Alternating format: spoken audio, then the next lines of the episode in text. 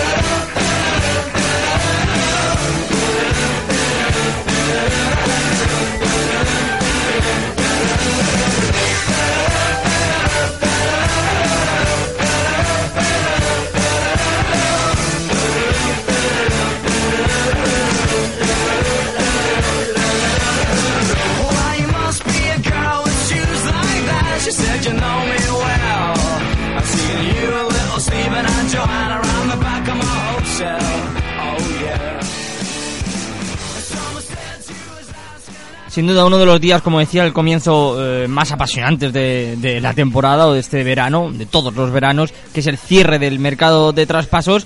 Y ya ha habido bastantes eh, interesantes que vamos a analizar. Lo vamos a hacer eh, prácticamente como siempre, como viene siendo habitual. Iván Conde y un servidor. Iván Conde, ¿qué tal? Muy buenas tardes. Hola, muy buenas tardes. Pues eh, ya pendientes de estas horas que quedan para que se acabe el mercado de fichajes, que a mí no me provoca tanta alegría ni tanta emoción como veo que le provoca a la gran mayoría. De hecho, me parece que yo estoy deseando que se acabe el mercado de fichajes y, y nos centremos en el fútbol porque tanto baile de, de, cifras, de nombres y de fichajes que al final no acabas, terminas por no controlar. A mí me cansa un poquito, pero vamos a hacer como que, que me emociona y me interesa y vamos a hacer un programa entretenido. Yo, yo, la verdad, estoy advirtiendo en los últimos tiempos y sobre todo cuando digo, hablo de últimos tiempos, me refiero a este mes de agosto una corriente de, de, de haters eh, que, por ir de guay dicen es que el mercado aburre el mercado de casa y todo lo contrario. El mercado de fichajes es junto con los sorteos de Champions lo mejor que hay de, de la temporada incluso contando el fútbol eh fíjate lo que te digo. Es lo nada es broma es lo más emocionante es de las cosas más emocionantes sin duda. Este cierre de mercado siempre es un día muy especial. Yo por ejemplo confieso que en, en verano que es complicado no eh, intentar madrugar y continuar con la rutina de todo lo que es la temporada el día del mercado de, de traspaso que cierra eh, madrugo bastante para, para ponerme al día pronto y hasta el, y acabo cerrando el día con Sky Sports con esta cobertura especial que hacen siempre que, que, yo creo que se disfruta. Y que por cierto si nos estáis escuchando y nunca lo habéis visto os invito a que lo hagáis esta noche. A partir de 11 o así buscaos en streaming por internet y disfrutad hasta la 1 de la mañana o así porque de verdad es un, es un auténtico espectáculo la, la cobertura especial que le dan en, en Inglaterra Eh, Iván, con algún fichaje especial que tengas ganas de ver esta noche, esta tarde, voy ya realmente eh, yo la primera conclusión que saco de este día final de traspasos es que realmente en vez de cierre de traspasos, de fichajes, está siendo el día del, del, central, porque prácticamente todos los grandes de Europa están moviéndose buscando un central. El Napoli, por ejemplo, eh, está a punto de fichar a Maximovic. El Chelsea, que quiere fichar de repente a David Luiz y Abdenur. El Valencia, que va a traer a Mangala y a Garay. Es decir, una serie de movimientos. El Arsenal, incluso si lo contamos, si lo contamos, eh, ha fichado Mustafi las últimas horas. Realmente está siendo mm, una de las cosas que ya lo hemos dicho muchas veces, el encontrar defensas centrales es bastante complicado de garantías ahora mismo en Europa y prácticamente se lo dejan a última hora porque, porque al final está siendo así. Si miras los movimientos importantes en el mercado, que no sea un central ahora mismo, poco hay eh, realmente en Europa. Quizá lo de Draxler, que parece que no se va a hacer con el Paris Saint Germain, pero, pero poco más. Sí, no, realmente los fichajes gordos de, ultimísima hora en este último día están, están siendo centrales. Y habla un poco también de, que en el fútbol, en el mercado más eh, potente, digamos, siempre se, se, prioriza en la mayoría de equipos la zona atacante, eh, la planificación siempre va desde adelante hacia atrás. Y creo que, que habla mal de, equipos como el Chelsea, porque el Valencia son circunstancias diferentes, pero que el Chelsea o el Arsenal hayan llegado a 30 de, de agosto con, con la falta, con, con esa urgencia necesaria de fichar un central, creo que habla mal de ellos y, vamos a ver si se acaban cerrando esas incorporaciones, porque a mí, por ejemplo, el Chelsea con David Luis y Abdenur, vamos a ver lo que pagan, pero en ninguno de los dos casos creo que sean fichajes que ilusionen demasiado a la grada de Stanford Bridge. A lo mejor la vuelta a David Luis por lo que significa, pero es un central que, que yo creo que en los últimos años ha demostrado que está un nivel o incluso dos por debajo de lo que es un central top top en el fútbol europeo y, lo mismo pues eh, en el caso de, de Abdenur sobre todo por cómo se movía el Chelsea, ¿verdad? En este mercado de fichajes que al final son dos futbolistas que hace dos días, ya no, ya no hace una semana, sino hace dos días,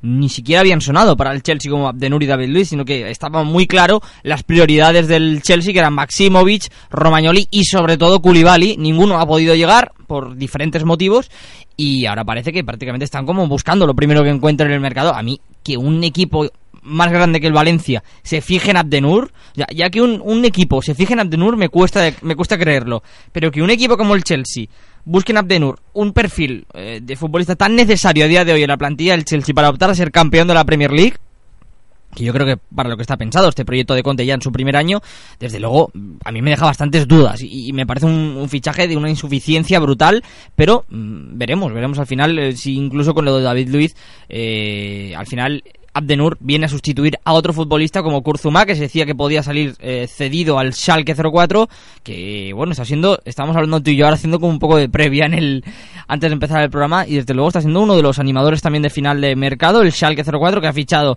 a Konoplianka que bueno, que puede vender a Max Meyer, ojo con esta noticia de, última hora, y, bueno, realmente a mí me parece que si consigue mantener a Meyer eh, con Konoplianka y si al final consigue traer a Kurzuma, me parece que le queda una plantilla bastante, bastante decente y perfectamente para mí candidata para jugar la Champions League, para luchar por, acabar en el top 4. Sí, no, desde luego, y, los que no seguimos demasiado el fútbol alemán, del Schalke no esperábamos gran cosa en el mercado de fichajes porque en los últimos años eh, ha apostado por proyectos algo más eh, austeros o modestos, apostando también por, por la juventud y esa generación de buenos futbolistas que, que llegaban, encabezado por jugadores como, como el propio Sané, pero realmente el mercado que está haciendo el Schalke 04 es muy interesante y como dices, la llegada de jugadores que en un principio para un equipo que en estos últimos, en esta última temporada, dos temporadas ha estado lejos de, de la élite en el fútbol alemán, son sorprendentes. Por ejemplo, la llegada de Konoplianka, que, que es un jugador que en el Sevilla no ha destacado, pero que como encuentra las sensaciones puede ser un,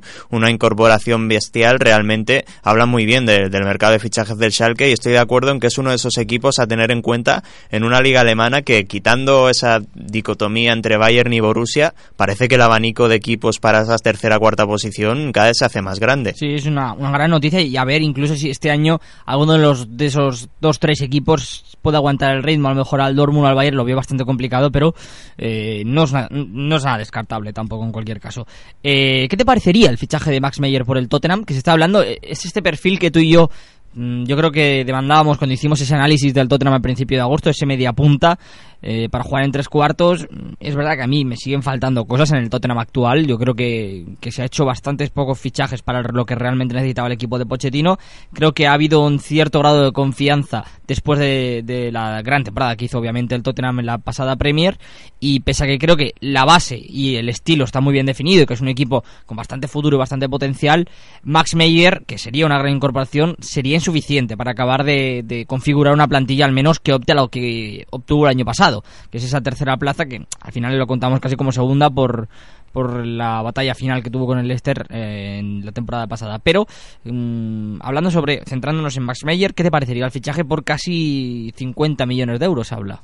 Claro, ese es uno de, los problemas, entre comillas, que el Schalke 04 no, no va a regalar a, un futbolista tan prometedor y, ya sería un traspaso bastante caro. Por mucho que el Tottenham sea un equipo que tiene dinero, no deja de ser un jugador por el, por el que se, se apostaría fuerte. Y lo cierto es que el Tottenham eh, se tenía que mover porque creo que en las dos primeras jornadas se le ha visto la, la ausencia de, de, un jugador de ese perfil y sobre todo eh, casi la, no la ausencia de planes, pero sí que se ha visto un equipo que, que, el, que no suficientes recursos, que, se ha visto que, es cierto que la temporada pasada el rendimiento fue muy bueno, pero que ya en los dos primeros partidos, a la que ha tenido algún problema, el recurso era sacar a Jansen y jugar con dos delanteros y casi se veía como, como que había plan A y luego plan B, que es jugar con Kane y con Jansen casi a, la desesperada y por lo tanto es necesario yo creo que un refuerzo en el centro del campo. Yo era de los que pensaba que Dyer Wanyama podía servir, pero parece que no para todo el tipo de, no para todos los partidos puede ser eh, recomendable, lo más adecuado. Y Max Meyer, pues dentro de las eh, oportunidades o las alternativas que hay, en principio tiene, tiene buena pinta. en principio sí, pero yo no acabo de, situarlo en ese doble. obviamente en el doble pivote no va a jugar porque es un, futbolista de tres cuartos, pero, pero que estás diciendo, al final tampoco hay muchas más alternativas en ese doble pivote a la espera de Dembele, obviamente, que, me parece un futbolista eh, clave en este Tottenham y bueno, una venta bastante interesante y que a mí me ha sorprendido de confesar que es la de Ryan Mason, que se ha ido al Hull City. Me parece un muy buen fichaje, un futbolista que tenía muy buena pinta y que al final la temporada pasada, que precisamente coincidió con la mejor del Tottenham en mucho tiempo, por diversas lesiones acabó eh, fuera de los planes de Pochettino, nunca acabó de, volver al mejor nivel y bueno, a mí me pareció un futbolista que, yo creo que si hubiera sido el Tottenham me hubiera mantenido, o al menos hasta ultimísima hora no lo hubiera soltado. Es verdad que al final lo acaba vendiendo por 13 millones de libras y, el día 30 de agosto, que, es una buena operación, pero sin tener nada asegurado y sin y que bueno que parece que no va a llegar nada en esa posición eh, quizá era más recomendable que quedarse con Ryan Mason que obtener 13 millones de libras para no fichar a nadie más allá de Max Meyer que es otro perfil necesario repito en ese en esa media punta por más que nada por lo que hemos visto en el inicio de, temporada del Tottenham. Pero eh, bueno a mí Max Meyer me parecería uno de los grandísimos fichajes eh, de, incluso de todo el verano es un futbolista con muchísimo potencial y bueno en el Tottenham me puede valer aunque habría que ver qué, pasaría con Dele Ali, si, si se desplazaría a un lado, si Max Meyer, que incluso en el Schalke ya ha tenido minutos por ahí, por un costado, eh, acabaría actuando eh, un poco más escorado, pero sin ser quizá ese extremo que a lo mejor eh, es la mela o, sin ser, o bueno, como era Chadley cuando jugaba por ahí, pero pero bueno, no, acabo de, situarlo, ¿no? Más allá de, lo que sería desplazar a Dele Alli, que para mí sería lo más probable, además teniendo en cuenta el precio que se va a pagar por Max Meyer, no lo vas a fichar para ponerlo en, en una posición que no es la suya, o al menos la, la que no le da más comodidad. Entonces, yo, la verdad es que creo que sería uno de los grandes fichajes de final de mercado y, la verdad, no, no, está siendo el único. A mí, por ejemplo, me ha sorprendido bastante el mercado final. Vamos a saltar de Inglaterra, luego volveremos a Inglaterra seguramente en nuestras propias divagaciones. Pero eh, me ha sorprendido bastante el mercado eh, el último día, las últimas horas del Valencia. O sea, me parece que el Valencia, que parecía un club en ruinas. A la deriva. A la deriva completamente. Eh, eh, está fichando bastante bien en este mercado de, bueno, en estas horas finales porque, eh, bueno, lo de Paco Alcácer es cierto que, es una pérdida bastante importante y notable para, para el Valencia, pero Munir, que por ejemplo no me parece un, para nada un mal fichaje, lo de Munir, a lo de Munir se une el más que posible fichaje de Mangalá y de Garay, que para mí, lo estamos hablando tú y yo antes, sin ser ese Mustafi Otamendi, yo creo que mejora lo de la temporada pasada con cierta claridad, en cuanto a, al menos en cuanto a nivel, pese a que Mangala es una incógnita, cómo vaya a rendir. Sí, sin duda. Yo creo que si se acaban consiguiendo estas incorporaciones, em, el Valencia tiene que, o el valencianismo tiene que suspirar y decir, bueno, menos mal, al menos partimos con, con, con estos fichajes que, que, recomponen un poco al equipo, porque la sensación era esa de que el Valencia iba a comenzar la temporada y iba a afrontar como mínimo hasta enero con, con un equipo a medio acero, a medio recomponer. Es cierto que, que tenía buenas piezas, sobre todo arriba, aunque se marchase Paco Alcácer, ya lo vimos eh, el día de, del partido contra Leibar. A mí una delantera Naní, Rodrigo, Santimina, sin, sin ser un, una delantera espectacular, me parece eh, de garantías, pues, sobre todo por, por la juventud de, dos de ellos tres y Nani, que es un jugador experimentado, es decir, con nivel, pero sí que atrás la, baja de, de, Mustafi mmm, hacía que, que, el Valencia perdiese mucho, porque ya de por sí yo creo que sin Mustafi era necesario reforzar esa zona, con la marcha de, del defensa alemán aún lo era más todavía. Y sí que es cierto que con esas dos llegadas eh, se quedaría una pareja de centrales, yo creo que, que bastante competente. Garay ya es un jugador experimentado, que es cierto que se ha ido Benfica, Zenit, que ya es como un círculo una consecución de equipos que, que, te alejan un poco del primer nivel del fútbol, por mucho que sean equipos que lleguen lejos. La competitividad en la liga rusa o la portuguesa está un poquito alejada de, de, lo que es la española o inglesa, pero es un central que yo creo que está preparadísimo y sobradísimo para un Valencia. Y Mangala es un poco, es una incógnita. Es cierto que, que si es el del City, no parece la mejor idea para el Valencia, pero si, si la versión de Mangala se acerca a ese central tan imponente que era en el Oporto, a mí me parece que podría ser tranquilamente una de las mejores parejas de, la Liga Española, sin duda. Más eh, notitas que, bueno, estamos, hemos de reconocer que estamos aquí con, con, el ordenador actualizando todo el rato los fichajes. Eh, bueno, el Tottenham parece que se mueve más con el fichaje de, de Diego Alves, que, bueno, que es la alternativa a Pau López.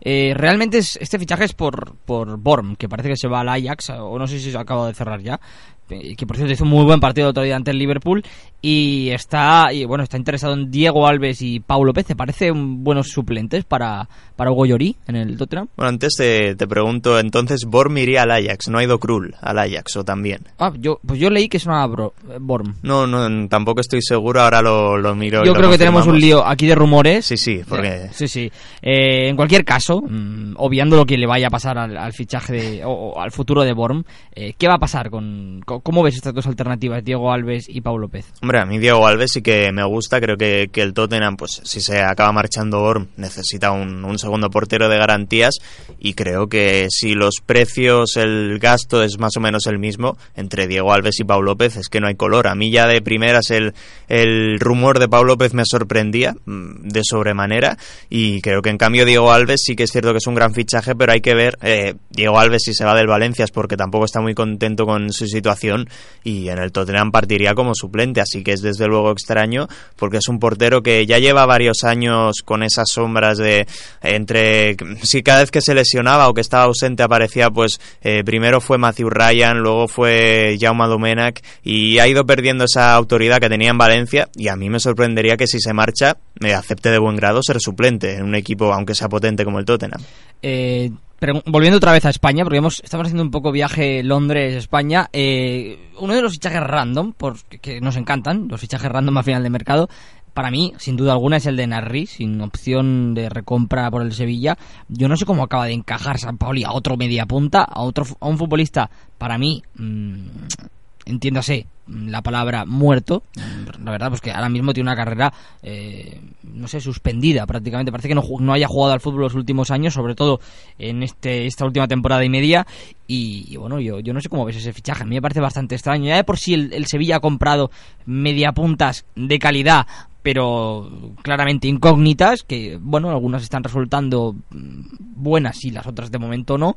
Pero mmm, a mí este fichaje de Narri es que no me, no me acaba de cuadrar nada, viendo lo que le falta al, al Sevilla, que yo creo que es quizá más un defensa que más, o incluso un centrocampista, más que un, un media punta. Sí, lo que le falta y lo que, entre comillas, le sobra, porque en esa posición hay un montón de jugadores y Narrisi entra eh, por encima de quién, es, es, la incógnita, es la duda, y creo que, que va a ser difícil primero que, que, tenga minutos en este inicio, también dependerá de, del estado de forma, pero hay una sobrepoblación en esa zona atacante en el Sevilla, en la que también vamos a ver San Paoli como cómo negocia esto, porque no deja de ser un vestuario complicado, con jugadores con, con ansias, esperemos, también por el bien del Sevilla, de volver a ser importantes, de jugar minutos, y no va a haber espacio para todos, por mucho que el Sevilla juegue tres competiciones, y lo de Nasserri es uno de esos movimientos extraños, como tú dices, un jugador que que se había perdido un poco la pista en estos últimos años y que tampoco me parece Sevilla una plaza en la que pues, se pueda recuperar. El Sevilla que se caracteriza siempre por,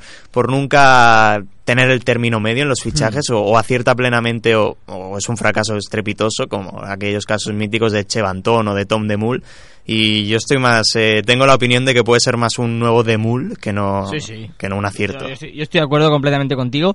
Eh, déjame preguntarte por un tema que, que bueno que es eh, actualidad pura obviamente porque es el último día del mercado de del eterno rival del equipo al que eh, apoyas, que es el Deportivo de La Coruña, que está buscando es un delantero a la desesperada también después de, de la faena de Lucas Pérez, eh, también irse a los últimos días es una faena. Eh, bueno, se habla de que negocia con Álvaro Vázquez y con Catay, que también sonaba para el Celta. No sé, ¿cómo, cómo ves las dos alternativas? ¿Te parece alguna mejor que otra?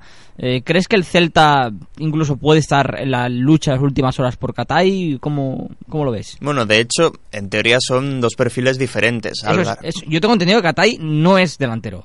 Catay puede ser delantero, puede ser media punta, puede realmente, digamos, que, ocupa muchas posiciones, pero por lo que dicen los que lo han visto más, porque yo lo he visto cuatro partidos de, de previa en la Champions, es que es un jugador que seguramente, al menos en los esquemas del Celta, se adaptaría más mm, en la posición de 10 y el Depor busca un, un 9, así que parece que ya mm, hecho eh, Álvaro Vázquez, parece que lo de Catay es casi más un complemento que no un, el, sustituto de, de, de Lucas Pérez, pero a mí me sorprende que es cierto que el Depor es un equipo que tiene una economía delicada y que no puede tampoco invertir rápidamente el dinero que ha ingresado, pero que a Lucas Pérez lo, sustituyan Florín Andone y, Álvaro son es una apuesta arriesgada, no dejan de ser dos futbolistas.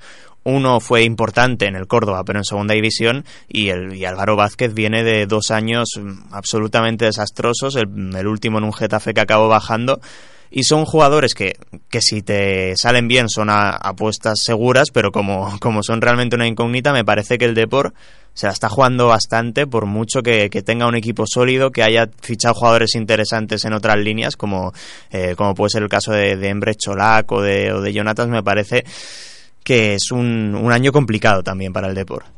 ¿Qué me dices del Celta? ¿Algo, ¿Esperamos algo o es simplemente un miércoles? ¿Cómo, cómo se dice? Porque para mí, por ejemplo, es simplemente un miércoles. Sí, sí, no. Un miércoles y la última semana prácticamente, ¿no? Ya va hace dos. Sí, sí, realmente sí, porque, bueno, lo que, lo que ha pasado en el Madrid este verano es nada. es que realmente no, se va ni, ni entra nadie. Y en el Liverpool hoy, pues hoy, o sea, en principio van a salir como 5 o 6 personas. Yo, esto me gustaría saber cómo ocurre. ¿Quién gestiona esto en un mismo día, 5 o 6 salidas eh, importantes que no se han conseguido resolver en, en, todo el verano y que de repente va a ocurrir todo en un día. Eh, no sé quién lo hace, quién lo gestiona, pero, pero realmente es de elogiar que lo hagan en un día, porque dejarlo todo a última hora, futbolistas que realmente no cuentan como por ejemplo Wisdom, eh, Balotelli, eh, Lazar, Markovic. Yo creo que hay bastantes futbolistas, ahora no recuerdo quién más, pero que, bueno, Luis Alberto también, que parece que está a punto de salir. Hay bastantes futbolistas que, y Lori, que están a punto de salir y, y a punto de salir desde el 20 de mayo, no, no sale nadie y de repente el 31 de agosto lo quieres hacer todo. Yo esto, la verdad, me deja bastante intrigado. Lo que está claro es que el tiempo no lo van a gastar en fichar a nadie, lo cual me parece una auténtica tomadura de pelo, pero bueno, ya, eh, ya estamos acostumbrados a estos últimos tiempos. Eh, Iván, ¿el Celta, ¿del Celta esperamos algo en este último tramo de mercado? Bueno, el Liverpool son seis futbolistas, pero el Chelsea cada año maneja como 30 o 40 y siempre se deja unos cuantos al último día. Eh, bueno, es que al final, es cuando manejas 30 o 40, y el City también, ¿eh? ojo, no tanto como el Chelsea, pero también muchos, eh, es que al final yo, yo no sé cómo, es normal que te dejes un montón para final de mercado, porque no, no sé ni cómo se mete en esas faenas, en esas responsabilidades cada verano. O sea, es ganas de, no sé, de, perder el tiempo prácticamente. Sí, porque pocos han acabado triunfando de estos jugadores cedidos. No creo que la cantidad haya sido tan elevada como para... Y algunos de los que acabaron triunfando como Matic tuvieron casi que, recomprarlos luego. Sí, les costó 30 kilos. Es decir, lo cedieron a Eslovaquia, al Kosice, en uno de esos traspasos míticos del fútbol y luego la, verdad es que sí, o sea, incluso teniendo ese club embrión que es el, el Vitesse, o sea, no, no sale nada. Y eso que hay bastante buena, hay bastantes eh, jóvenes del Chelsea que son las mejores canteras de Inglaterra, sin duda alguna, que tiene muy buena pinta, pero que al final el Chelsea, que es un equipo, obviamente, por, ya por, por quien está gestionado, que lo exige, eh, y por los últimos años viendo los once, es un equipo de rendimiento inmediato, que es muy complicado encontrar un, eh, un huevo. A mí, por ejemplo, un futbolista que me gusta bastante del Chelsea actual es Aida, o Adia, o no recuerdo cómo se llama, del, es lateral, y, bueno, mm, tiene bastante buena pinta. Al final es el, es el lateral eh, diestro suplente, y, es la forma ahora mismo en el Chelsea, acabar siendo suplente del, del titular, que tampoco es alguien que brille, porque el Chelsea lleva un año y pico bastante discreto y la verdad es que, bueno, mira, por ejemplo, el canterano ahora mismo por antonomasia del Chelsea, el que más fe se tiene, que es Love to Check, mm, no es, ni siquiera, no tiene ni siquiera un rol en concreto en la plantilla. Y se supone que, bueno, cuando lo subió Moui al primer equipo la temporada pasada iba a ser algo espectacular. Puede serlo. Yo lo que le he visto a mí me deja bastante buenas sensaciones. Me parece un futbolista impresionante, pero, pero no se le da ese, esa oportunidad y me extrañaría que Conte no lo hiciera, porque Conte, mm, bueno, trabaja también con este tipo de futbolistas y, bueno, la verdad es que yo creo que el Chelsea esperaba que se quedara con algunos futbolistas más, por ejemplo, con, eh, contra Traoré, ¿no? Entre, otras cosas, pero bueno, eh, yo realmente no entiendo esta faena de, mercado, de, final de mercado, de, ceder de repente a 10 jugadores o vender o quitártelos de encima, guardarlos para el final y, conseguirlo, que es el, auténtico mérito. Respecto al Celta, responde ya la pregunta, Iván, que lo veo mm, intentando esquivarla todo el rato. No, Beritz anunció hace pocos días que, que, se supone que llegarían como mínimo dos jugadores, se ha cumplido uno, que es la llegada de Giuseppe Rossi, y en teoría se espera un jugador más de campo y la incógnita siempre de un portero, que es lo que pidió Berizzo, lo pidió el año pasado, lo ha pedido este como una de sus condiciones para para seguir en Vigo más a medio plazo que no a corto, porque sí que parecía convencido de continuar. Y de momento no están llegando en un mercado de fichajes que a mí me, me encantó cómo se movió el Celta hasta hace dos semanas, pero que en estos últimos días creo que alguien ha perdido la cabeza, primero con ese rumor de Munir que no ha acabado llegando, pero que me parecía sorprendente no porque Munir sea un mal futbolista, ni mucho menos, sino porque rompía toda la política de fichajes que ha llevado el Celta y que está defendiendo durante los últimos tres años. Yo creo, si me permites, que lo de Munir era una estrategia del Barça para, para acelerar lo de Paco Alcácer. Al final ocurre. Yo, yo la verdad es que, bueno, no sé, eh, a lo mejor la gente de Vigo, los diarios de Vigo están mejor informados que obviamente que nosotros. Bueno, y los de Vigo al fin y al cabo lo que hacían era hacerse eco las informaciones de Barcelona, que se han equivocado una vez más con el tema Celta, primero Nolito, luego Munir mm, y luego van de entendidos ¿eh? en muchos casos. No, no, pero o sea, eh, diarios así de, de la ciudad, hmm.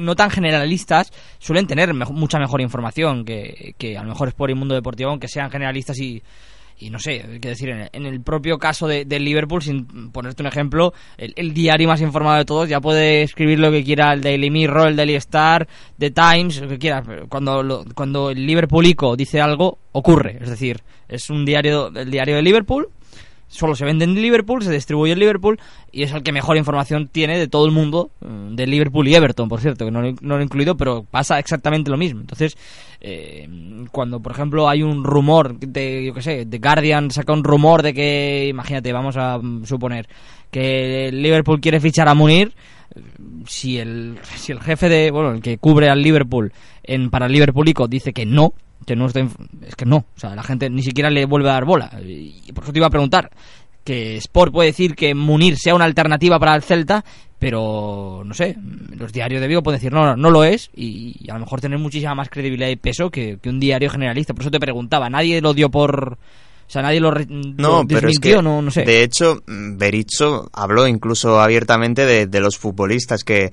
que podían llegar e incluso, pues eso, se comentó que que, que, entraban, bueno, textualmente dijo que había muchos futbolistas en sus posibilidades y, y, hablaba de que Munir era otro buen jugador como Praet, como Katay, como Jajic y como todos los que han sonado durante este mercado de fichajes no se sabe muy bien si se quería referir a que estaban siguiendo a Munir o que si Munir también era bueno simplemente, pero no ha acabado llegando y se, se habla de eso, de, la llegada de Katay, se habla incluso de la vuelta de Joselu, pero esto yo creo que también es un poco la prensa viguesa, así que es especialista en anunciar rumores de vuelta de viejos pródigos, se ha hablado siempre de la vuelta de Joselu, de Yago Falque, de Denis Suárez, también se habla incluso de una posibilidad lejana de Rafiña, pero más allá de Katay y un posible portero, parece que la noche va a ser tranquila y a lo mejor si Guidetti sale o no. Pero un mercado de fichajes raro los últimos vamos a ver, que el Celta a las tres y media de la tarde tenga todavía dos incorporaciones por, por, hacer, A mí no me parece un- una noche tranquila. O sea, es decir, me parece que va a ser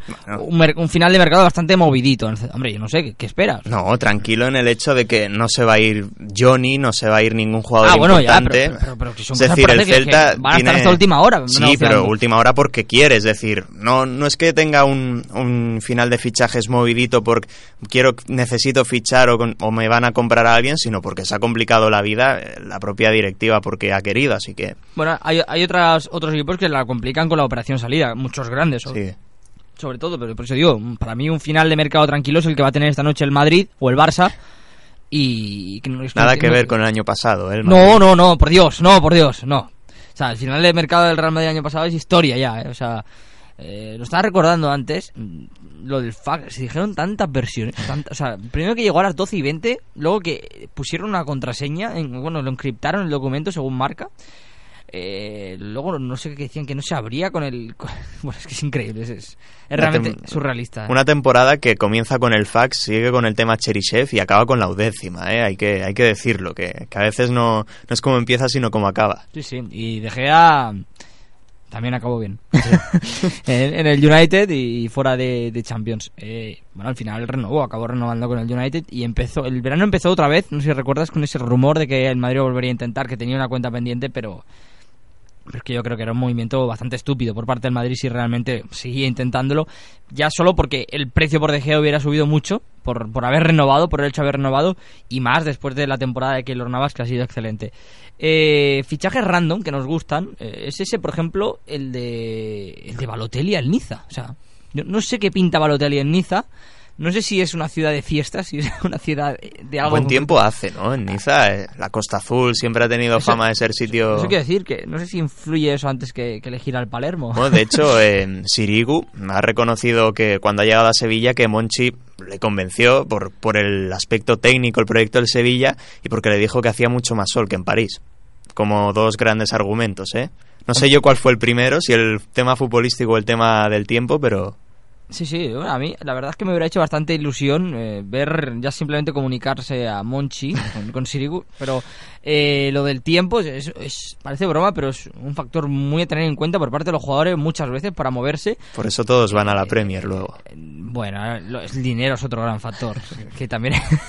pero eh, lo de Balotelli, ¿cómo lo ves? O sea, ¿le ves algo de sentido? Pues yo a su carrera en general ya no le veo sentido, pero eh, si ha perdido la última temporada en el Milan, he de decir que yo lo que le vi cuando jugó no estuvo tan mal en comparación a otras como por ejemplo la que tuvo en el Liverpool, obviamente, que eso ya eso fue tremendo, o la que tuvo incluso en el Milan antes de fichar por el Liverpool. Yo no le vi tan mal, le vi bastante más serio y centrado. El Milan le puso mil cláusulas para volver, las aceptó y al final por tema lesión y tal eh, no obtuvo un poco de regularidad en el juego, pero a mí me, me pareció dentro de lo que cabe, y entiéndaseme bien, eh, lo mejor de Balotelli estos últimos dos años, esta temporada en el y yo creo que si no la llega a hacer, o sea, no le quiere directamente nadie en este mercado, por, sobre todo por el contrato que tenía con el Liverpool, que yo creo que va a tener que pagar porque se vaya, y, y bueno, por, porque of- obviamente no ofrece rendimiento y sí muchos problemas, y entonces yo creo que al final el Niza no es lo peor, ¿eh? Mm, que había sonado para Balotelli. Incluso te digo, es de lo mejor que había sonado porque eh,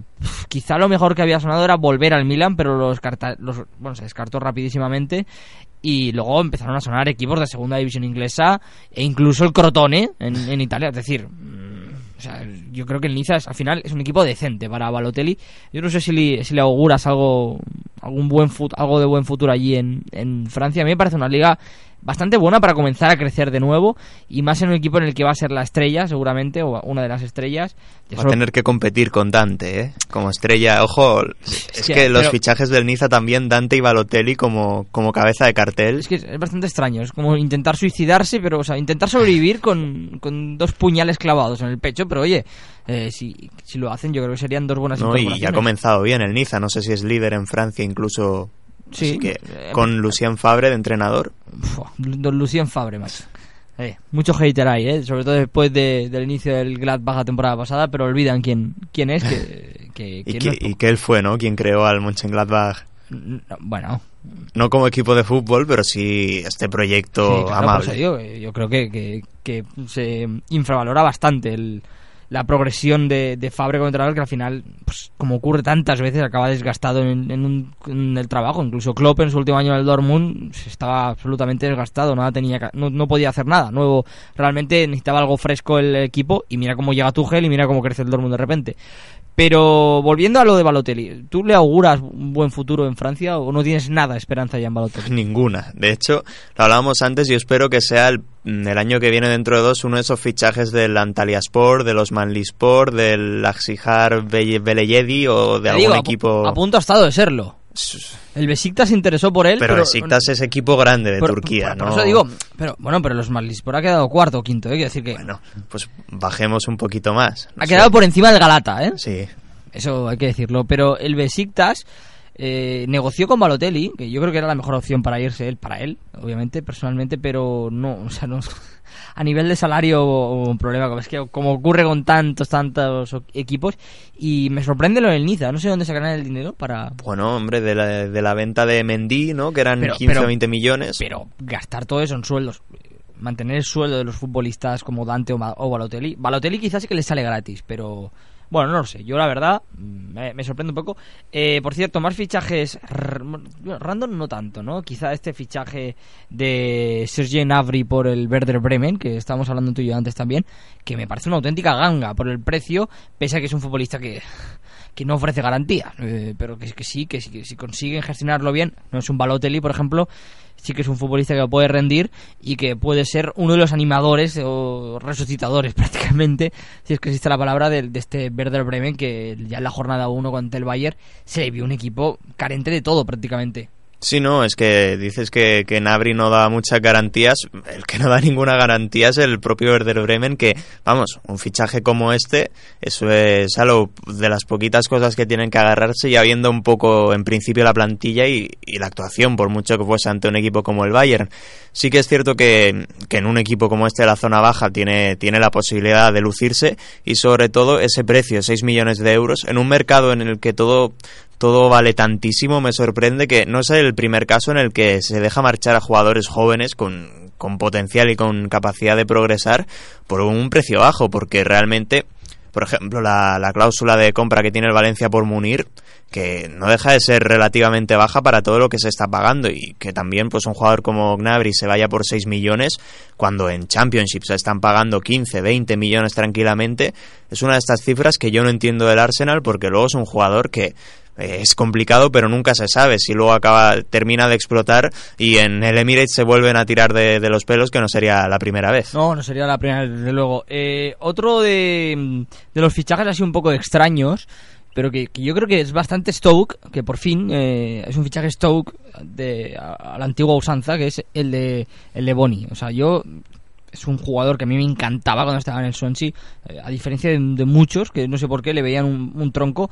Es cierto que es un, un, delantero bastante limitado, pero, pero que con lo que destaca es algo realmente potente y al final para el stock un equipo con buenas bandas y, que en general eh, yo creo que por dentro puede darle bastante a, a, Bonnie, eh, realmente me parece un gran movimiento, un gran movimiento de stock antiguo, es decir, no sé cómo va a encajar en este stock que se está trabajando desde hace tiempo, que tiene buena pinta, insisto, a mí me, es un equipo que me convence, que, que, está luchando por incluso superarse a sí mismo y llegar a, esa parte media alta de la tabla de la Premier League a la que casi nunca llegan, una vez como mucho me parece la temporada 2014-2015 y bueno, es un equipo que, que van, que van increciendo, pero que con fichajes como el de Boni yo no acabo de entender si, si con lo que si es realmente acorde con lo que busca el, este este Stoke. Aunque ya te digo por calidad y, y por goles asegurados para mí mm, no me parece un mal fichaje Sí, es, es eso lo extraño de, del Stoke, que, que, parece que lleva estos últimos, esta última temporada, dos, tres años huyendo de, de su propia esencia, de lo que había sido el Stoke eh, desde que subió a la Premier, y, y, el fichaje de Wilfred Boni es completamente eso. Sí que es cierto que, que, no tiene por qué ser algo completamente contradictorio, y que no deja de ser un, rematador, y que eso ningún equipo sobra, pero, hombre, por el caché que tiene el jugador, por lo importante y, el rendimiento que dio en Swansea, parece que viene para ser el, delantero titular, para ser una pieza importante. Y sí que va, va a ser interesante ver cómo se adapta el juego del equipo a él, porque también ya el hecho, bueno, José Lu, Boyan y compañía tienen mucho menos protagonismo, vamos a ver si se quedan. También quiero ver cómo se adapta Arnautovic a un jugador como Boni compartiendo delantera con él, porque eso sí que no lo veo directamente, es decir, que Arnautovic tenga que, no que dejar de ser protagonista, pero creo que un jugador como Boni necesita balones, necesita ese protagonismo. Y no sé yo hasta qué punto Arnautovic es un jugador que, que le vaya especialmente bien ese, ese tipo de juego. Y es un movimiento interesante, de hecho la afición del Stoke lo llevaba pidiendo a gritos en los últimos días y sí que es cierto que, le da un poquito más de nivel a un equipo que parece ya instaladísimo en mitad de tabla y que con este fichaje a lo mejor da un poquito más, pero el Stoke es de esos equipos que, que tampoco se quedan a, a, medias, ¿no? Yo creo, porque intentan jugar bien, pero más allá de la décima plaza parece que no puedan aspirar nunca. ¿El Inter cómo lo ves? Porque también es verdad que, ha hecho grandísimos fichajes en la parte alta de, bueno, ofensiva, sobre todo ahora me parece que cuenta con un ataque espectacular, un ataque que, que, yo creo que le convierte en candidato al top 3, top 4 de la Serie A, sin llegar todavía a lo que aspira en un futuro no muy lejano, imagino que será ganar la Serie A, por supuesto, pero eh, yo creo que bueno los movimientos que está haciendo incluso ahora, ahora sonaba Coentrao que es que yo, yo, creo que es un rumor de estos de humo eh, de última hora de mercado insisto pero eh, me parece un equipo bastante descompensado en general con un ataque bastante interesante pero con la defensa todavía con una tarea por hacer bastante no sé necesaria viendo los nombres pese a que bueno a lo mejor efectivamente viendo los nombres mm, pueda convencer, pero el rendimiento que han dado como grupo, incluso me voy a atrever a decir eh, a nivel ofensivo, con, esa gran ristra de futbolistas que tiene ofensivos y que, yo creo que le puede convertir en uno de los equipos más goleadores de la Serie A, no está siendo ni mucho menos adecuado y creo que la gestión o el equilibrio a la hora de hacer los fichajes del equipo Nerachurreo no, no acaba de, funcionar y, y yo creo que necesita mejorar. Aún así, me parece un equipo que siempre hay que hacer la comparación a, día de hoy con el Milan y siempre hay que hacerla en general por la rivalidad. Me parece un equipo que está mucho mejor que el Milan en cuanto a nombres y cuanto a estilo de juego, va mejor servido. Eh, de Boer tiene todavía mucho trabajo por delante, pero, pero no sé, o sea, yo no veo ese equilibrio que creo que debe tener un equipo aspirante, al menos, ya digo, al top 4, top 3 en Italia. Bueno, es cierto que, si lo comparamos con el Milan parece que ahora mismo juegan en otra liga en cuanto a fichajes y ya incluso de por sí el equipo que podían tener a principio de temporada. Y lo cierto es que el año pasado hablábamos mucho de este Inter que, que tenía un proyecto más mm, podríamos decir, moderado con, con Mancini, que era un equipo que, que, reforzó mucho más la defensa y el centro del campo que no, que no la delantera, y este año parece que es un poco lo contrario, y se está, se está aprovechando la base del año pasado en defensa, que a lo mejor no, seguramente no fue lo mejor, pero viendo así un once por encima, por ejemplo, a, a, mí Santón, D'Ambrosio, Murillo y Miranda, por nombres al menos, sí que creo que sin ser top creo que es una defensa que, en Italia es para tirar. A mí los, los laterales me chirrían mucho y, no sé, Murillo también me chirría bastante. No, no acabo de verlo este, esta defensa y más cuando, no sé, cuando las alternativas son Ranocchia, Nagatomo... Sí, sí que es cierto que luego ya en el banquillo la cosa empieza a ser dramática, pero pero al menos la pareja bueno la pareja la línea titular a mí no me parece tan mala pero sí que es cierto que además le está costando mucho arrancar al Inter que, ha comenzado muy mal en la Serie A. También es cierto que, que De Boer acaba de, de llegar como quien dice pero sí que es un poco un equipo descompensado porque luego en el centro del campo vemos que, que hay muchos nombres pero que que está ahí Medel, Vanega y Kondogbia aparece como, como la prioridad titulares. Y a ver la llegada de Joao Mario también, que va a ser un jugador importantísimo y que tiene que ser el líder en ese centro del campo, pero yo no sé si juega con tres centrocampistas, no sé hasta qué punto cómo va, a ordenar esto de Boer, porque es una ristra de futbolistas muy muy diferentes unos de otros y no sé hasta qué punto cómo, cómo lo va a ordenar, pero materia ha conseguido, creo que se ha movido muy bien, sobre todo ha conseguido fichar gente ilusionante, que era algo que, que en Milán no se veía desde hace años, y el Inter tiene que comenzar a tirar para arriba simplemente por, por inercia del entrenador y los futbolistas que tiene. Sin salirnos de Italia, el fichaje de Hart por el Torino también se puede considerar random. ¿Lo compramos como random? Pues yo creo que sí, ¿no? O sea, Sí, ¿qué, qué otra palabra tiene si no? eh, eh, ya, es que al final sí, porque ¿qué- ¿y qué otros equipos tenía como alternativa realmente Hart? O sea, yo me- a mí a mí me parece muy buen muy buen portero, es decir, es verdad que comete errores que no es del gusto de Guardiola, pero creo que se está haciendo muy injusto a la hora de valorar a un grandísimo portero para mí como es Joe Hart, que perfectamente podría valer para cualquier equipo, quizá no el top 4 de, de- de la Premier porque están muy bien servidos, pero no sé, para un Everton, por ejemplo, sí que hubiera. para el Everton llegó a sonar, eh, que ya hizo la apuesta por este Kellenburg, que para mí es una apuesta bastante desastrosa, más teniendo a, la posibilidad de fichar a Joe Hart, e incluso para otros equipos de Premier, antes que al Torino, que al actual Torino, que es uno de los equipos seguramente la Serie más desilusionantes de los últimos tiempos, eh, por, por, bueno, por- ya por los jugadores que tiene. Luego, es verdad que, que luego hay que verle jugar al fútbol, pero a mí no me parece un destino para nada apetecible a día de hoy. Bueno, el mercado de fichajes de- del Torino ha sido bastante sorprendente porque era un equipo que, que en los últimos años había sido claramente vendedor, con, con, por ejemplo jugadores como D'Ambrosio, como Glick, como Sí. el propio Inmóviles, si no recuerdo mal. Bueno, Inmóviles, Cherchi, esa delantera, un montón de jugadores, Opona también, es decir, el Torino ha sido un equipo con, con buenos futbolistas, también con, con Ventura que ha acabado yéndose a Italia, jugadores y entrenadores que han acabado marchándose de estos equipos que hay en todas las ligas de mitad de tabla y que genera pero no puede retenerlos. Y este año ha sido todo lo contrario, ha sido un equipo comprador con, con la llegada de, de gente como Yaich, como Yago Falque, ahora la llegada de Hart y se ha hecho un equipo que, que sí, a ver, A mí estando... es que no, no, no me, no me ilusiona nada. O sea, al final son, son futbolistas de... Sí, parece que ha cogido, ha fichado como si fuese esto el FIFA, ha cogido Sí, o sea, nombres y... Claro, es verdad que obviamente no esperamos que ficha a nadie top el Torino, pero... No, pero para ser el Torino a mí me ha sorprendido mucho el, el nivel de los Sí. jugadores que ha fichado. A mí que el Torino le quite un fichaje al Celta por, por la situación en la que está uno y otro no deja de sorprenderme. Y habla bien,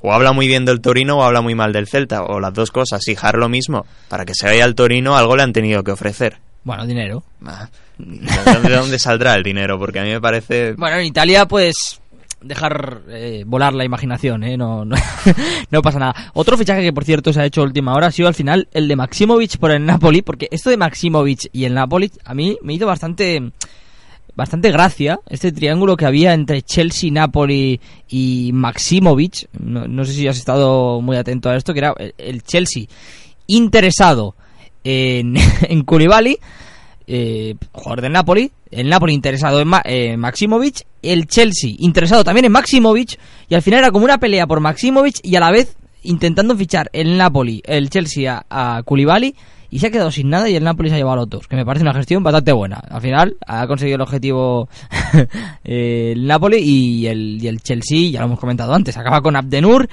acabará seguramente con David Luiz y, y el bagaje es bastante pobre. Que por cierto, lo de David Luiz lo hemos comentado en clave Chelsea, pero en clave Paris Saint Germain me parece que, que, bueno que, el- la venta de David Luiz significa no solo una apuesta clara por Marquinhos que ya tocaba después de, de- bueno incluso que se ha tenido que adaptar al, al lateral eh, y no ha tenido no ha acabado de tener esa continuidad sino también por, por el gran inicio de temporada de- del Paris Saint Germain en defensa, mm, que es verdad que luego a lo mejor ante el Mónaco eh, tiene ese tropezón, pero, pero bueno, que comenzó la temporada al menos sólido y, y bueno, incluso sin Marquinhos, es decir, que el, que el Paris Saint Germain ha podido subsistir con, eh, con otra pareja de centrales y, y bueno, no sé cómo lo ves tú, si, crees que es una oportunidad estos eh, dos nuevos talentos que tiene el, el Paris Saint Germain, el de Marquinhos ya era más conocido sobre todo. Sí, no, bueno, yo creo que, que para que algo, para que las cosas cambien en París hay que hacer cambios y, y Emery parece que,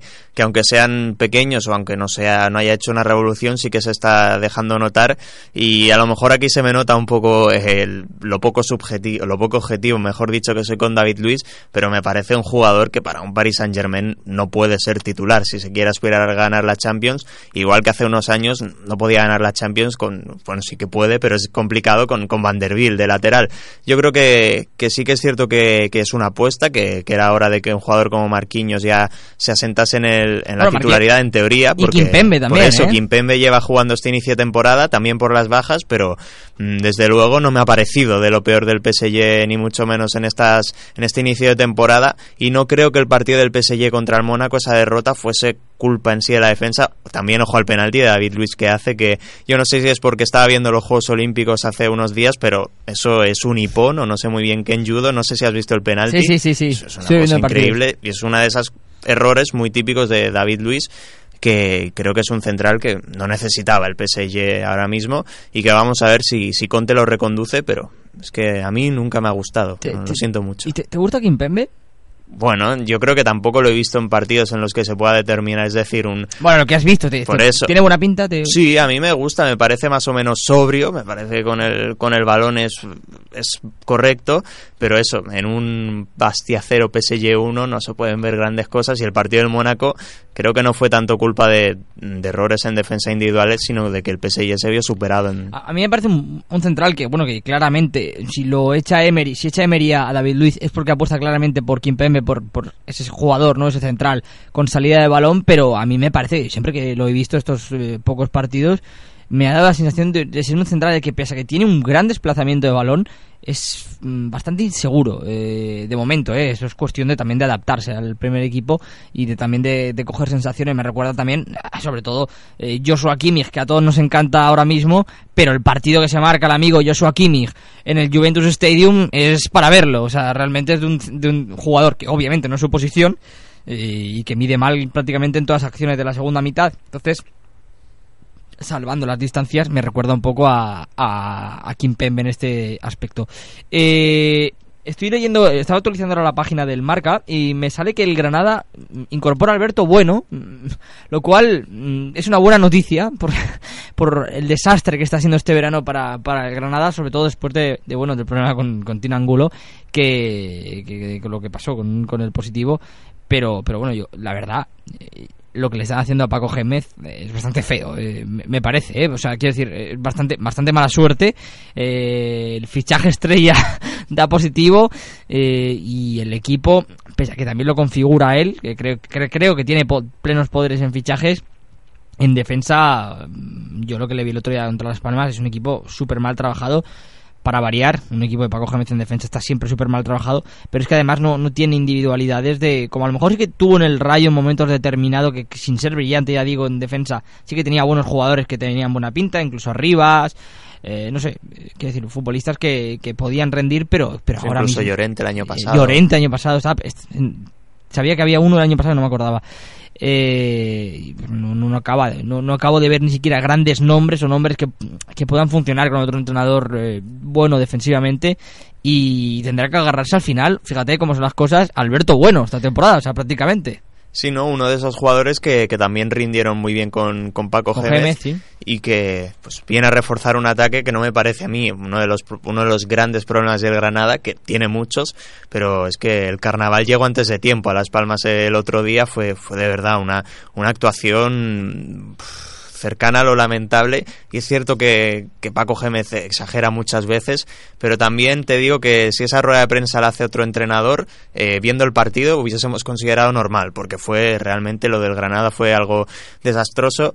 Y ya viene de un ambiente enrarecido porque Paco Gémez está cabreado con, con, aquellos fichajes de la llegada de un jugador chino, con que no se le han cumplido algunas eh, eh, de sus demandas. Y el ambiente enrarecido ya en la jornada 2 con un entrenador como él y en un ambiente como Granada, que es cierto que lleva muchos años ya que se ha sabido Viviendo manejar así. en el, en el pozo, pero Sasuna también se sabía manejar muy bien hasta que cayó. Qué, qué bueno esa, esa eh, ese recurso, ¿eh? Manejar, manejándose en el pozo. Sí, ¿eh?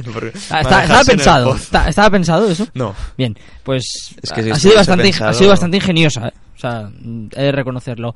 Eh, Iván, cuando ya para ir cerrando, ¿esperas algo, una bomba en estas eh, ya prácticamente son las 4 de la tarde en estas últimas 8 horas de mercado no, no, no nada no, y ahora también te puedo preguntar a ti, ¿no? Por algún fichaje random, por ejemplo, Rosicki, que se ha ido al Esparta de Praga, vuelve a la República Checa. ¿Qué tal? Hombre, no es un fichaje tan random por, por precisamente eso, ¿no? Por volver a donde a su país, pero eh, por ejemplo, un que se habló de Isco volver al Málaga, o sea, no hubiera sido un fichaje random. Isco cedido en el Málaga hubiera sido un fichaje extraño, pero no random. Pero eh, la verdad es que yo creo que, que, ya tocaba, ¿no? Rosicki, por, o sea, por un poquito de, dignidad eh, personal, un futbolista que ha sido tan bueno, eh, se estaba malgastando ya en el, en, el Arsenal tanto tiempo y, bueno, la verdad, reconozco que no voy a ver partidos, partidos suyos. Ni en la Europa League. Pero en la Europa League, en la Europa League sí que, bueno, ya después del año pasado, la buena representación checa, en el año pasado en la Europa League, la verdad es que se han ganado el respeto de, al menos verle esta temporada en la, en la Europa League y, hombre, si encima le va a pues sí que tiene un poquito más de, emoción y de, de, alicientes, pero, pero bueno, yo creo que era lo que necesitaba para relanzar su carrera si es que realmente la, consigue relanzar, porque es un futbolista tan bueno, de tanta calidad, que no, no ha acabado estos últimos años de, estar al nivel por, por motivos X y, y bueno, es un buen sitio, quizá a lo mejor podía aspirar todavía algo más, pero imagino que el, que el deseo y, la tentación de volver a casa pues ha tirado fuerte y al final ha acabado ahí, que ya digo, tendremos la oportunidad de verlo en Europa League, no sé cómo lo, cómo lo ves tú. No, no sé, no, o sea que yo creo que ya también era hora de que volviese a casa porque creo que ya no está a ese primer nivel por el tema lesiones y por la edad avanzada y que bueno, que disfrutarán en Praga de, los el último año, dos años, no creo que tampoco dure muchísimo más del Mozart futbolista. Así que Perfecto. Maqueda está libre, así como comentario, último comentario. Hostia, Maqueda, qué grande. Eh, entonces no ves ninguna bomba. No, no. Ninguna. Ninguna de nada. Ninguna. ¿No ves un Draxler PSG ahora que, que, se va. Es que a mí eso tampoco me parece una bomba. Draxler. ¿No te parece una bomba? O sea, Draxler por unos 70 millones al Paris Saint Germain a las 11 de la noche no te parece una bomba. Dime que te parece una bomba, macho. pues no sé, algún jugador que, que sea de primerísimo nivel. A mí que Draxler vaya al PSG bien, vale. Tienes el listón muy alto, sobre todo después de lo del año pasado, ¿eh? Claro, es que es eso, estamos mal acostumbrados. Bueno, pero el año pasado no hubo ninguna bomba, más allá del fichaje de United de Martial. Eh, que eso no fue una bomba, porque al final bueno, porque se trata de Martial. Pagar 70 millones por Draxler, vale, pero pagarlos por Martial. Bueno, pero se trata de Martial. O sea, no estamos hablando de bomba en aspecto de que pague 70 millones por Draxler. Bueno, te lo compro, vale. O sea, no esperas que, que, que aun contando eso, no lo esperas. No, no, crees que el Paris Saint-Germain ficha a Julian Draxler. No. Bueno, se, se, dice que lo más probable es que no, no lo fiche. Eh, pregunta para cerrar. De todos los equipos que hemos hablado, incluso de los que no, ¿cuál te parece que ha sido el que mejor se ha reforzado a, falta de ocho horas, que tampoco creo que nos cambie mucho en este mercado de fichajes, en este tramo final del mercado de fichajes? Es complicado, pero yo seguramente incluso me quedaría con el Schalke. Yo con, yo con el Valencia. Sí, sí, o sea, no puedo sacar porque realmente creo que el Valencia se ha, se ha reforzado muy mal en, en el verano, pero pero este tramo final de mercado, a mí me está sorprendiendo mucho lo que está haciendo el esto, pero el Schalke te lo compro completamente, ¿eh? o sea, sí que es verdad que, que si al final consiguen traer a Zumas, que no, sé en, qué punto está esa operación, si, si está muerta o si realmente hay alguna posibilidad todavía, pero viendo esos dos centrales que va a traer el, el, el Chelsea, siempre se habló de uno, de repente vienen dos, igual es que ha cambiado de opinión eh, Conte, pero que también, ¿eh? O sea, yo incluso te compro ¿eh? que, vengan dos porque viendo los centrales del Chelsea sí que era necesario más de uno, pero ese cambio de planificación quizá a mí yo creo que solo responde a lo mejor a una hipotética cesión de Zuma que le habían pedido, pero aún así, eh, pese a que el Schalke, el como digo, se ha movido muy bien en el mercado, creo que, sobre todo en el tramo final, creo que, el, que me quedaría con el Valencia por, por bueno por mejorar esa, estas circunstancias, mejorar esa pareja de centrales y porque el fichaje de Munir, que es verdad que se va a Paco Alcácer, me parece un futbolista que además teniendo esa cláusula de recompra, al final no hace tan mala operación el Valencia, sacar 30 millones por Alcácer, que tampoco me, o sea, me parece bastante dinero, eh, y encima llevarte a Munir con una cláusula de 13, mm, Munir, que después de lo que viene haciendo esta última temporada, la verdad, me parece una operación bastante decente. Alcácer juega en la Premier y lo venden por 50 o 60 millones. Sí, sí, sí, eso sí. Mm, bueno, tampoco te creas. Hombre, Andy Carroll, ¿cuántos costó? Bueno, pero joder, es un, jugador de 15 millones, eh, o sea, de 15 goles por temporada. Además, clavados, ¿eh? 15 goles por, por temporada al que hacer. Ya está. No, no, 30 pues, millones es demasiado, casi 2 millones por gol. Pero bueno, Iván Conde, muchas gracias como siempre, nos vemos el viernes y hablamos de, selecciones. Sí, la, la, última mm, siesta o, comida, o no sé cómo llamarlo, porque cena no, pero ahí estaremos. Sí, yo me voy ahora a Lérida, imagínate. Ya. Tengo aquí que, currar. Nosotros vamos cerrando.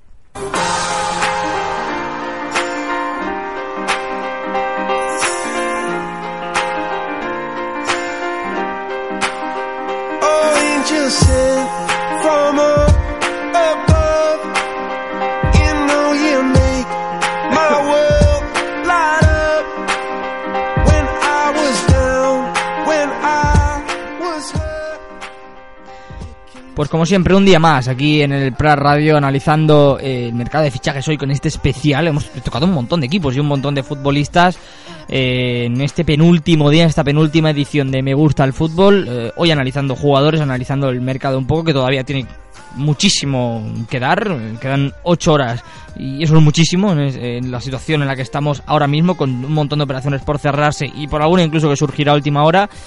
Y estaremos atentos, estaremos atentos. Yo ya os lo recomiendo, poneos Sky Sports, eh, poneoslo porque hacen un, una cobertura impresionante de este tramo final de, mercado y sobre todo de las últimas horas.